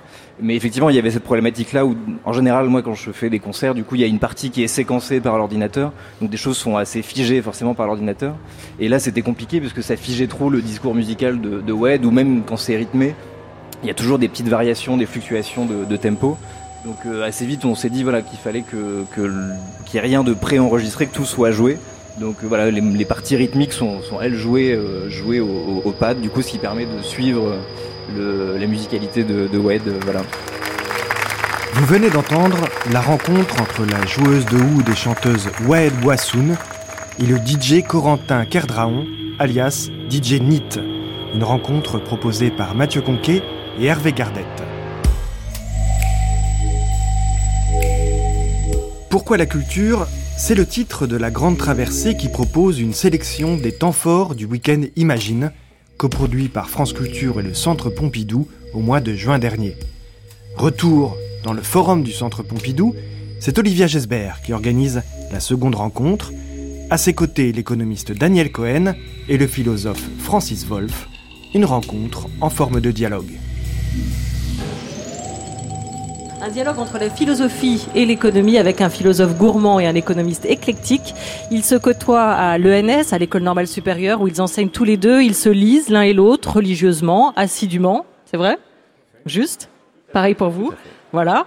Euh, mais ils ont, paraît-il, pas encore, vous n'avez pas encore échangé ensemble. C'est la première fois ce soir et vous aviez envie euh, de vous prêter euh, au jeu des idées libres, d'une pensée qui serait formulée un peu sur le vif et surtout dans la réciprocité. Alors, côté pile et donc à ma droite, on a Daniel Cohen, économiste pragmatique. Vous vous êtes intéressé à la richesse du monde et aux pauvretés euh, des nations, à nos temps modernes, à la mondialisation et ses ennemis, à la société post-industrielle et à la prospérité du vice. Dans votre dernier ouvrage, Daniel Cohen, Le monde éclos et le désir infini, vous mettez en balance notre idéal de progrès à l'heure de la révolution numérique. Côté face, Francis Wolff est un philosophe érudit qui swing de Socrate à la corrida, à notre humanité, avec Pourquoi la musique, deuxième volet d'un diptyque ouvert avec Dire le monde.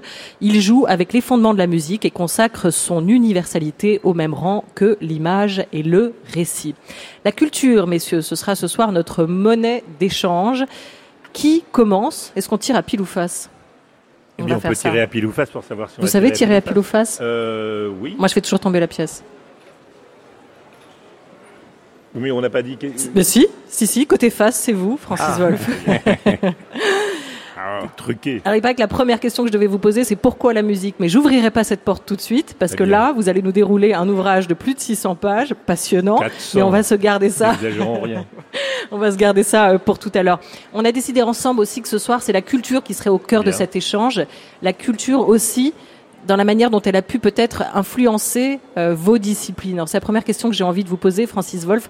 Comment le philosophe que vous êtes regarde la culture transverser sa discipline, son champ Bien, la philosophie fait partie de la culture. Elle n'en est qu'une toute petite partie si on prend la culture au sens euh, large du terme, au sens euh, anthropologique du terme. Bah, la culture, ça comprend euh, les savoirs, euh, les croyances, les arts, euh, les mœurs, les droits, les coutumes.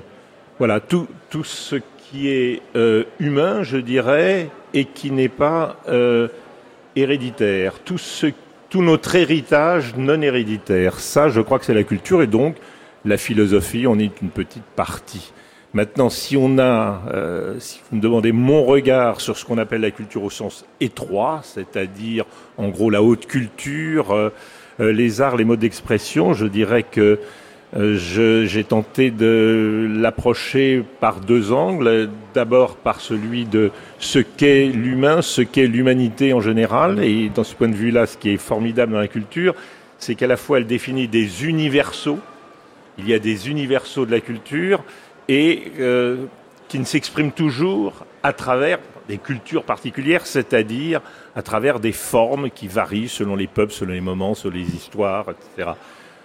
Et euh, je l'ai abordé aussi à travers ce, dans, ce livre dont vous parliez, Pourquoi la musique, où je le prends au sens plus étroit, des grands modes de représentation de l'humanité. Et là encore, ce qui m'a intéressé, c'est comment à travers euh, euh, des formes de représentation très particulières que peuvent être les arts au sens des artistes ou des modes d'expression que sont ceux que l'on trouve euh, chez l'enfant ou dans euh, chez tous les peuples, eh bien comment il y a quand même des grands universaux qui les traversent et voilà qu'on peut appeler la culture au sens très large, euh, par opposition aux cultures dans lesquelles chacun serait enfermé et dont il ne pourrait pas sortir. Daniel Cohen, il y a une économie de la culture, mais il y a aussi une culture euh, de l'économie. D'ailleurs, dans votre dernier ouvrage, vous faites énormément référence à, d'autres penseurs de, l'économie. Euh, Peut-être avant de se demander ou pour comprendre comment euh, la culture influence votre discipline, l'économie, il faut peut-être comprendre, d'après vous, quelle place occupe aujourd'hui la culture dans nos sociétés modernes? D'abord, quand même pour répondre à la question, la culture chez les économistes, on a aussi ces deux dimensions, c'est-à-dire que la culture, elle est euh, d'abord euh, analysée comme une valeur d'usage. Je vais au musée ou je vais au supermarché. Voilà, j'utilise mon temps et mon argent de la manière qui me rapporte euh, la plus grande utilité possible. Et puis il y a la culture dans une autre euh, position qui est euh, parfois, chez certains auteurs, notamment chez Keynes, un horizon d'attente. C'est-à-dire que quand les économistes essayent de penser ce que sera la vie humaine au-delà de l'économie, ce qui est difficile à imaginer pour un économiste, alors la culture vient tout de suite à l'esprit. Euh, Keynes disait dans un, dans un ouvrage, dans un article célèbre, euh, je parie que dans un siècle, nous n'aurons plus à travailler que trois heures par jour et nous pourrons enfin consacrer notre temps aux choses qui comptent, l'art, la culture, la métaphysique.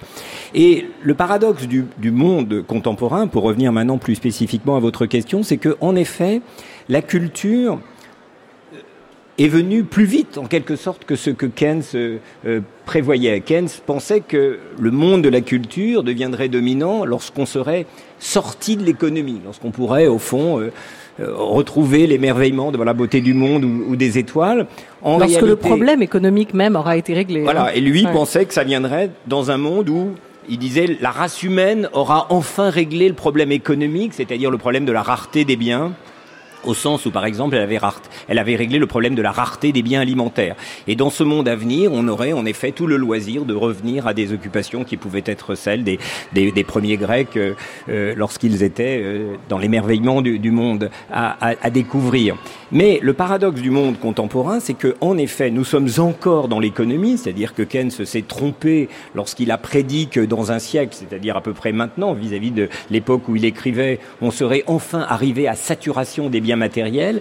Et pourtant, c'est en effet, je, crois, le, cœur de la question, nous sommes entrés dans une société post-industrielle, c'est-à-dire une société où, en effet, il ne s'agit plus de produire des biens matériels et où la question de la culture, dans les deux définitions qu'on vient d'évoquer, joue un rôle très important la production post-industrielle, ça n'est plus à proprement parler fabriquer des marques, mais c'est pas, ce n'est pas fabriquer des biens, mais c'est fabriquer des marques, c'est-à-dire fabriquer une esthétique, c'est-à-dire en réalité faire que la plus-value ne soit plus dans l'œuvre du travailleur, comme le pensait Marx, mais un peu dans l'œuvre du concepteur, bref, de l'artiste. Donc il y a une nouvelle mise en scène du rôle de l'artiste, de la culture, dans la société post-industrielle, évidemment, qui ne prend pas du tout la forme désintéressée dont on pouvait parler avant, mais qui fait que la question de la culture revient comme un boomerang dans les sociétés d'aujourd'hui, même si elles sont encore en plein dans la question économique.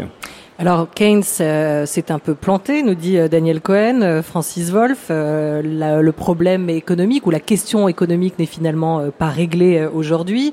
Cette société d'abondance qu'il espérait voir advenir, qui répondrait à la question de notre subsistance et laisserait tout le champ libre au divertissement, à la culture et à cet espace, on n'en est pas là exactement aujourd'hui. Reste qu'il y a quand même une liberté nouvelle euh, qui, qui, est né, comment l'occuper? Est-ce que ça, c'est une question qu'on peut se poser aussi en Alors, philosophie? euh, Bien sûr, euh, je pense que comment il, y a toujours eu, euh, il y a toujours eu la place pour ce que les Grecs appelaient le loisir. Je dis bien le loisir et non pas les loisirs. Les loisirs, ce n'est pas l'espace du divertissement. Le loisir, c'est le temps qui reste. Le temps qui reste une fois que les besoins sont satisfaits. Le temps qui reste, comment l'occuper, sinon d'une façon. Alors Daniel le disait à l'instant, d'une façon qui serait désintéressée, et il citait entre autres euh, les arts et la métaphysique. Euh, ce, qui, ce me frappe euh, dans ce rapprochement, c'est que dans les deux cas, nous avons affaire à, quelque chose qui euh, est non seulement spécifiquement humain, et ce qui ne relève en, aucun, en aucune manière euh, de la nature ou du naturel. Euh, il y a toujours dans l'économie, dans la satisfaction euh, des besoins, une part ancrée dans la nature.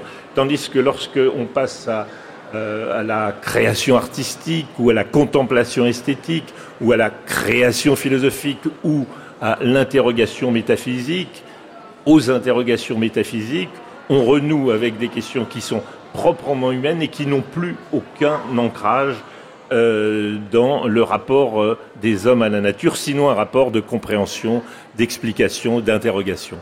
Euh, voilà, je, je, crois que c'est ce qu'il y a au fond d'essentiel.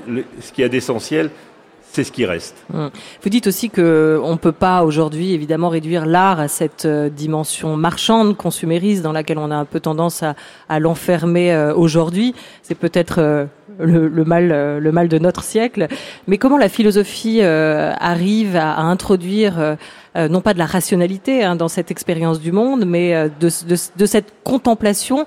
Quelle mise à distance ça nous permet d'avoir euh, par rapport au monde Quelle mise en forme peut-on en espérer Je ne serais pas contre le fait de dire que sa vocation d'introduire un peu de rationalité dans l'expérience que nous faisons du monde. Euh, et que lorsque la philosophie se donne des objets qui échappent par hypothèse à la rationalité, par exemple justement euh, euh, la musique qui est directement quelque chose qui nous émeut, quelque chose qui touche euh, l'essence, quelque chose qui euh, ne passe pas par le concept, eh bien, le rôle de la philosophie, c'est de ne pas renoncer, de ne pas renoncer à la rationalité, à l'argumentation et à la conceptualisation. Donc, mais c'est pas crois... le rôle de l'art, par contre. Euh, le, il y a des arts dits conceptuels, mais si vous voulez, euh, moi, ce qui m'intéresse dans ce qu'on appelle l'art, ce n'est pas simplement l'art euh, au sens de ce qui devient une œuvre, euh, l'art des artistes, des artistes reconnus, l'art de l'histoire de l'art. Ce qui m'intéresse dans le phénomène art, c'est ce qu'il y a d'universel. Autrement dit, il peut y avoir pour moi quelque chose qui représente l'expression artistique dans le geste de l'enfant qui euh, représente sa maman, qui, tape en rythme sur son assiette ou qui se raconte des histoires. Euh, bien entendu, les formes les plus élaborées de récits que sont les romans ou les films, les formes les plus élaborées d'images que sont celles que nous offrent les peintres, les formes les plus élaborées de musique que celles, sont celles que nous offrent les, euh, musiciens, nous permettent peut-être de mieux comprendre mais, ce que sont ces formes d'expression, mais elles sont tellement complexes que je les vois plus et mieux à l'œuvre, mieux à l'œuvre ce qu'il y a d'humain dans les formes les plus simples, dans les formes les plus naïves de euh, l'expression. Si on suit euh, le fil de votre livre, Francis Wolff, Pourquoi la musique, on découvre avec vous que la musique nous fait entrer dans un royaume de ce que vous appelez euh, de purs événements, un horizon universel avec la constitution d'un monde musical humain qui dépasse nos différences culturelles. Alors quelle différence cette fois-ci entre cette universalité que vous nous décrivez et ce qu'on appelle aujourd'hui la mondialisation Alors, euh, il y a ce qu'on appelle la mondialisation. Alors, il y a euh, la, la, grande différence, c'est que les universaux musicaux euh, s'expriment à chaque fois dans des particularités de langage musical, des particularités propres à chaque histoire, chaque moment, chaque culture, chaque peuple, etc. Alors que la mondialisation, au contraire, c'est un phénomène inverse. Si, mais euh, Daniel en parlerait mieux que moi, qui est un phénomène au contraire d'uniformisation. Alors bien sûr, il y a des musiques dites, euh, euh, il y a des musiques qui, sont supposées être mondiales, mais qui représentent plutôt une forme de consumérisme, ce, qui, euh, ce que j'appelle les universaux, c'est-à-dire ce qui fait de toute musique un art des sons, c'est la manière dont euh, vous le disiez à l'instant, toute musique nous plonge dans un monde euh, où il n'y a que des sons, en ce sens qu'ils deviennent autosuffisants. Euh, les sons dans notre vie ordinaire ont une fonction d'avertisseur. Euh, lorsque nous voyons le, le, chien dormir et brusquement il se réveille parce qu'il a entendu quelque chose, nous comprenons quelle est la fonction biologique du son, c'est-à-dire nous avertir qu'il se passe quelque chose. Eh bien, lorsque nous entendons des sons que nous entendons comme musicaux, et ces sons sont défonctionnalisés, les sons se suffisent à eux-mêmes, ils sont en quelque sorte, ils créent un monde dans lequel le sonore devient autosuffisant. Daniel Cohen Sûr. Ah, je sais pas. Est-ce que vous aviez envie de réagir à ce que vient de dire Daniel, Francis Wolff? Non, mais on oui. peut aussi voir avec vous. Euh, Peut-être essayer d'imaginer cette figure de, de l'artiste. Euh, si on l'imagine en, en, métaphore quelque part du monde contemporain, qu'est-ce qu'elle aurait à nous dire de ce monde Oui. Et on a... va retrouver la mondialisation, je pense, il y a, oui, avec il y a, vous. Il y, a, il y a indiscutablement dans la figure de l'artiste aujourd'hui une métaphore dont on use, je crois, dont on abuse en réalité pour essayer de comprendre les métamorphoses du travail. Euh, en, mai, en mai 68, je reprends ici l'expression de, de, de sociologues Boltanski et Capello, on a eu la conjonction d'une critique de la société industrielle qui venait de deux bords, ce qu'ils appellent la critique artiste et la critique sociale. Et la critique artiste, c'était la critique d'un monde laid, celui que dénonçaient déjà Baudelaire, Rimbaud et autres, sur la laideur de la société industrielle, sur la laideur de la mentalité bourgeoise. Et il y avait une, une, une mise au paroxysme de cette critique, dans mai 68, euh, interdit d'interdire, etc., sous les pavés, la plage. Et en même temps, euh, miraculeusement euh, peut-être, euh, cette critique sociale est entrée en résonance, cette critique artiste, pardon, est rentrée en résonance avec la critique sociale qui dénonçait la société industrielle par l'autre bord, celui euh, du travailleur qui, dans la répétition indéfinie des tâches, était aliéné, pour reprendre un langage simple, et les deux ont provoqué ce que Boltanski et Capello appellent un nouvel esprit du capitalisme, où tout d'un coup, les choses ont été renversées. Et à la société industrielle de répétition, où on attendait de chaque travailleur euh, qu'il soit répétitif pour utiliser euh, toutes les fonctionnalités de la machine, de l'électricité euh, et du travail à la chaîne, on a substitué avec euh, cette nouvelle révolution industrielle qu'on appelle la révolution numérique, une toute autre figure du travailleur. Et donc le, le paradoxe de cette nouvelle révolution industrielle, de ce nouvel esprit du capitalisme, c'est qu'il a totalement récupéré la critique artiste. Et dans le monde d'aujourd'hui, il se passe quelque chose d'assez euh, radical par rapport, encore une fois, à ce qui était encore le monde des années 50 et 60, c'est que dans les années 50 et 60, il fallait répéter une tâche pour pouvoir être efficace. Aujourd'hui, si vous répétez une tâche, alors elle va être supprimée, elle va être numérisée. Le, mantra des, des informaticiens, c'est si tu fais deux fois la même tâche, pense au logiciel qui le fera à ta place la troisième fois. Euh, et c'est exactement ce qui m'arrive, puisque j'ai dû utiliser cette, cette, formule déjà une centaine de fois. Donc on est toujours menacé de numérisation lorsqu'on se répète. Et donc le travail qui survit, et ça c'est le langage des économistes contemporains, ça n'est plus tellement l'opposition entre travail qualifié, travail non qualifié, comme on en parlait encore dans les années 60 et 70, c'est ce que les économistes appellent l'opposition entre le travail routinier, qui a vocation à disparaître, et le travail créatif le travail de celui qui justement surprendra toujours, pour le dire simplement, le logiciel. Il peut être qualifié d'ailleurs comme il peut être non qualifié. On peut le trouver tout en haut de l'échelle sociale comme on peut le trouver en bas avec un jardinier qui est capable de, prendre le coup d'œil sur, euh, sur son jardin.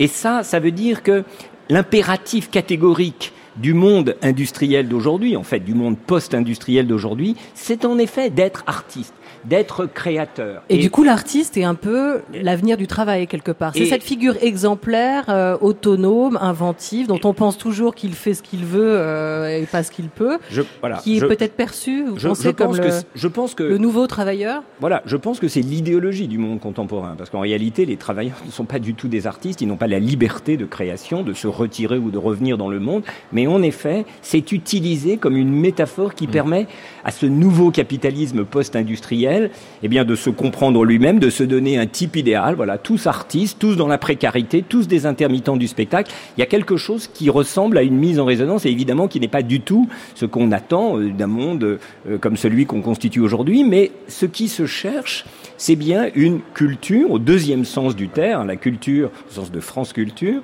puis la culture au sens de civilisation. Ce qui se cherche, c'est une nouvelle culture qui change le rapport au travail, mais dont le moins qu'on puisse dire, c'est que pour l'instant, elle est plutôt une idéologie, plutôt une imposture, puisque c'est le traitement qu'on impose aux travailleurs pour accepter la précarité. Est-ce que tu dirais que c'est une sorte de double bind, de double contrainte, c'est-à-dire qu'on on force les gens, euh, on leur dit soyez spontanés, c'est le, le, la formule du, de la double contrainte. Et alors ils ne peuvent être, ils ne peuvent pas être spontanés puisqu'ils obéiraient à l'ordre. Ils ne peuvent pas obéir, obéir à l'ordre puisque on leur, on, on leur l'injonction est d'être spontané.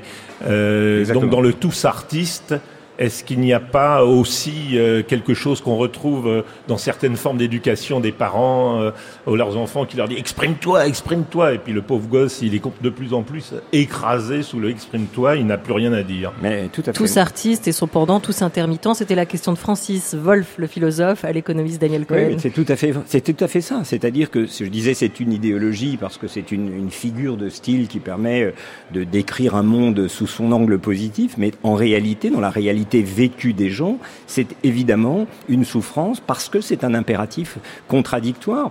Soit créatif, c'est en effet comme être soit spontané. Bah, on ne peut pas être spontané sur, sur commande, on ne peut pas être créateur sous peine de, de, perdre son emploi. Et donc, il y a quelque chose à réinventer dans le, dans le monde contemporain. Je crois que tout simplement qui nous permettent de garder cet idéal, cet idéal d'autonomie, cet, cet, idéal d'émancipation qui faisait partie de la critique artiste en mai 68 de la société industrielle. Je pense qu'il faut la, il faut la préserver, mais sous une forme qui ne peut pas être celle dans laquelle elle est déclinée aujourd'hui. Francis Wolff. Oui, il me semble qu'il y a, il y a quelque chose comme euh, la même injonction vis-à-vis -vis des artistes. J'en connais beaucoup et à qui on dit euh, faut créer, faut créer. Euh, ils n'ont peut-être pas envie de créer. Enfin, je veux dire, ils n'ont peut-être pas envie euh, de faire du nouveau. Il y a eu un culte, il y a eu quelque chose qu'on peut appeler le philonéisme, euh, c'est-à-dire vouloir faire nouveau pour le nouveau. Et étant donné que à la production d'œuvres s'est substituée la figure de l'artiste, et que la figure de l'artiste se doit avant tout euh, pris dans ce, ce, bain historiciste et progressiste qui a été dépassé dans d'autres dans notre domaine, mais qui demeure très très prégnant, à mon avis, euh, dans les, dans les arts. on leur demande de, de faire du nouveau. Et parfois, ils s'aperçoivent que ce qu'il y aurait de mieux à dire pour eux, c'est non pas forcément de répéter, mais de s'exprimer dans des formes euh, héritées, euh, plutôt que de vouloir à tout prix créer de nouvelles formes. Il me semble qu'il y a la même euh, injonction vis-à-vis de beaucoup d'artistes. alors, dans certains cas, là où il y a des enjeux de valeur économique, comme les arts visuels, puisqu'il y a des marchandises, c'est évidemment le marché qui l'exige, mais là où il y a peu d'enjeux de ce type, il me semble que par exemple en littérature, ce modèle, ce paradigme du culte nouveau est un peu dépassé et qu'en musique, on est un peu entre les deux. Daniel Cohen, si le capitalisme est, destructeur et pas simplement d'emploi, il est aussi producteur de biens esthétiques à, grande échelle. Est-ce que vous avez le sentiment aujourd'hui que l'artiste, justement, on le place avant tout au service de la consommation et de ce fameux capitalisme? Oui, ben, en tout cas, à proportion de ce que le capitalisme post-industriel a besoin pour euh, renouveler constamment l'espace des désirs. Hein. Je disais tout à l'heure, Keynes annonçait un monde où on sortirait de l'économie et en fait on n'y est pas parvenu. On n'y est pas parvenu pourquoi? Parce que tout simplement euh, les désirs sont toujours relatifs et donc sont toujours renouvelés parce que René Girard rappelait euh, la rivalité mimétique que le, capitalisme est, extrêmement euh, fort à, à attiser sans cesse et l'artiste quand il est convoqué dans ce capitalisme post-industriel en réalité c'est pour créer une figure du nouveau perpétuel de l'obsolescence continue de biens qui font qu'on est toujours dans une situation d'addiction par rapport à une nouveauté euh, qui nous permet de nous situer dans l'échelle sociale, mais dans une espèce de course auto-entretenue par ce besoin de, nouveauté qui nous interdit tout simplement d'abandonner cette course sous peine d'être euh, des parias, d'être abandonné du, jeu de la, de la vie sociale. Donc euh, oui, l'artiste de ce point de vue-là, cette injonction de, de nouveauté permanente, elle est parfaitement intégrée dans le cadre du, capitalisme contemporain comme une forme, une forme de, régénérescence permanente des besoins. Et ce désir euh, consumériste qui se mêle aussi au désir euh, artistique, qui se confond quelque part à cela, est-ce que vous pensez qu'il peut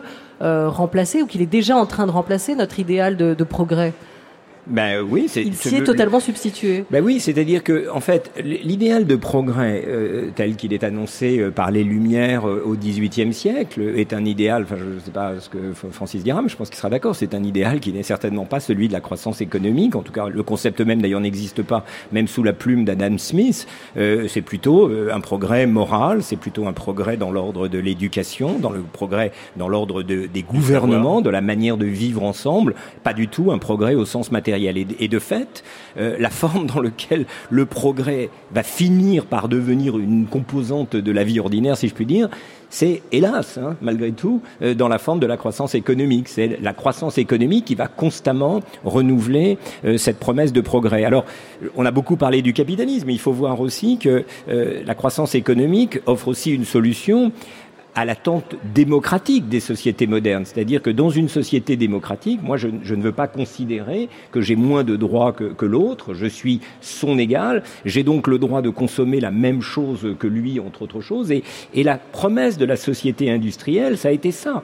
Ça a été en réalité un paradoxe. Hein. Daniel Bell, le sociologue, parlait des contradictions culturelles du capitalisme, ça correspond très bien à cette période dans laquelle on demande à la fois aux travailleurs d'être dans un rapport subordonné à son patron et en même temps, comme consommateur, on lui donne la promesse qu'il aura le même panier de biens que son patron. Dans les années 50-60, on mesurait la différence entre les classes sociales, non pas en termes de revenus, mais en termes d'années. Je suis à 10 ans de mon patron, et c'est dans 10 ans, en moyenne, qu'un ouvrier consommera autant de voitures, d'automobiles, etc. Donc, la société industrielle, même si on l'a critiquée pour toutes les raisons dont je viens de parler à propos de mai 68, elle réalisait un miracle improbable. Elle faisait vivre euh, cette espérance de progrès chez les consommateurs, tout en les privant, en réalité, comme producteurs de cette espérance d'égalité qui est au cœur de la, la promesse du progrès de la société moderne. La société post-industrielle est dans une situation beaucoup plus compliquée que ça, parce que la société post-industrielle, à part ce domaine, ce monde des marques, etc., dont on a parlé, en réalité, elle crée des sociétés qui n'ont plus la verticalité des sociétés horizontales, ce sont des sociétés des sociétés euh, pardon industrielles, ce sont des sociétés beaucoup plus horizontales. Ce sont des sociétés où on communique entre soi. Et justement, le problème, le piège de la société post-industrielle, c'est que c'est cet entre-soi qui devient la forme d'existence, avec des gens qui vivent entre eux de manière de plus en plus séparée les uns des autres. Et donc cette quête d'universalité du XVIIIe siècle, elle est paradoxalement en train de disparaître au moment où on croyait avoir les instruments de l'atteindre. Et Francis Wolff, cette euh, hyper-modernité culturelle, cette euh, esthétisation du monde qui a amené à ce que euh, à ce que Gilles Lipovetsky appelle euh, ce capitalisme artiste dont on ne cesse de Mhm. parler depuis finalement euh, tout à l'heure. Est-ce que euh, il peut faire notre bonheur? Ah, qu'il fasse, qu'il puisse faire notre bonheur, je crois que la réponse est, est non, dans la mesure où rien euh, ne peut faire à lui tout seul le, le bonheur. Euh, moi, ce qui me frappe, c'est euh, euh, là encore que euh, lorsqu'on parle euh, des formes les plus euh, développées euh, euh, de l'art, on en revient au marché, et, moi j'en reviens toujours à quelque chose qui serait un besoin d'expression universelle ou un besoin je risque le mot qui a été tellement critiqué aussi bien par les philosophes que par les artistes dans la deuxième moitié du XXe siècle, un besoin de représentation. Et je risque ce mot et je le défends parce qu'il me semble que même si les formes les plus avant-gardistes des, arts du XXe siècle ont critiqué la représentation ou les représentations, il n'en demeure pas moins que anthropologiquement, il y a des constantes de la représentation. Euh, dans toute culture, dans toute civilisation, à chaque fois qu'il y a de l'humanité, il y a un besoin de représenter. Représenter les choses par des images, c'est-à-dire fixer euh, ce qui est en sans arrêt euh, éphémère, instable, que sont les choses qui changent et les représenter d'une manière ou d'une autre, que ce soit dans le dessin d'enfant, que ce soit dans la photographie ou que ce soit dans le portrait ou dans l'autoportrait. Représenter, représenter des identités, représenter des personnes par des récits. Et c'est ce que, là encore, dans toutes les civilisations, il n'y a pas de civilisation qui ne se définisse pas par ses propres récits, la manière dont elle euh, dit ce qu'elle est au travers de la manière dont elle pense l'être devenue. Et euh, ça, c'est des mythes, ce sont des légendes, ça peut être des romans, ça peut être des films, et ça définit à chaque fois des identités. Et la troisième forme, c'est la manière dont nous fixons des événements qui sont en permanence imprévisibles et chaotiques, et dont nous les fixons par euh, le rythme, par la mélodie et par des musiques. Et ça, je crois que c'est quelque chose qui représente l'universalité culturelle par excellence. Et cette universalité culturelle, elle n'exclut pas la diversité euh, culturelle, ce patrimoine commun euh, de l'humanité, hein, nous disait Au Lévi-Strauss. mais contraire, au contraire, les, les, les- je, je- je le dis d'une autre manière, euh, les universaux de la représentation euh, s'incarnent toujours dans euh, des musiques, des récits ou euh, des images qui, en même temps, disent une culture et pas simplement la culture universelle, disent une culture, un moment, un lieu, une forme de vie. Alors si on en revient à la question de départ, pourquoi la culture? Que produit la culture? Pourquoi la culture? Alors, euh, si je devais répondre à cette question et si je me restreignais à cette part de la culture dont nous venons de parler, c'est-à-dire les grandes formes de représentation humaine, je dirais que euh, il y a euh, nécessairement de la culture parce qu'il y a de l'humanité et parce que l'humanité a besoin de comprendre sensiblement et pas simplement intellectuellement le monde.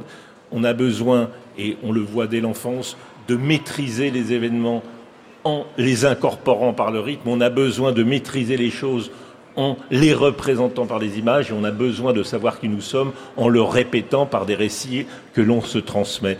Et cette transmission même, c'est la culture.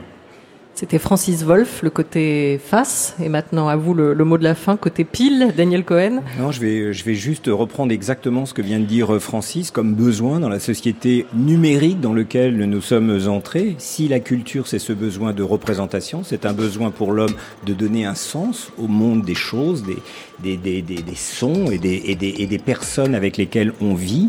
Et ce besoin, il veut dire qu'on s'extrait de ce monde-là pour en fabriquer un autre dont on prend possession. Le risque de l'économie aujourd'hui, de l'économie numérique, c'est qu'elle devienne un enfermement dont on ne sorte plus. Nous avons tous aujourd'hui la tentation d'être derrière notre écran, de réagir aux informations qui nous sont données. Et la culture, c'est ce moment essentiel où on peut en sortir, reprendre possession de ce flux d'informations, par exemple, dans lequel on est enfermé. L'économiste Daniel Cohen, le philosophe Francis Wolff, au micro d'Olivia Gesbert. C'est ainsi que se termine le deuxième épisode de cette grande traversée. Une grande traversée qui est le prolongement radiophonique du festival Imagine, organisé par France Culture et le Centre Pompidou. Sur franceculture.fr, vous pourrez retrouver l'ensemble du programme du Week-end Imagine, ainsi que des vidéos réalisées pendant l'événement. Cette grande traversée est donc une œuvre collective que l'on doit aux équipes du Centre Pompidou, de Radio France et de France Culture. Au micro pour la présentation, Vincent Lemaire. Réalisation, Gaël Gillon. Prise de son et mixage, Adrien Gaza, Étienne Leroy, Claude Niort.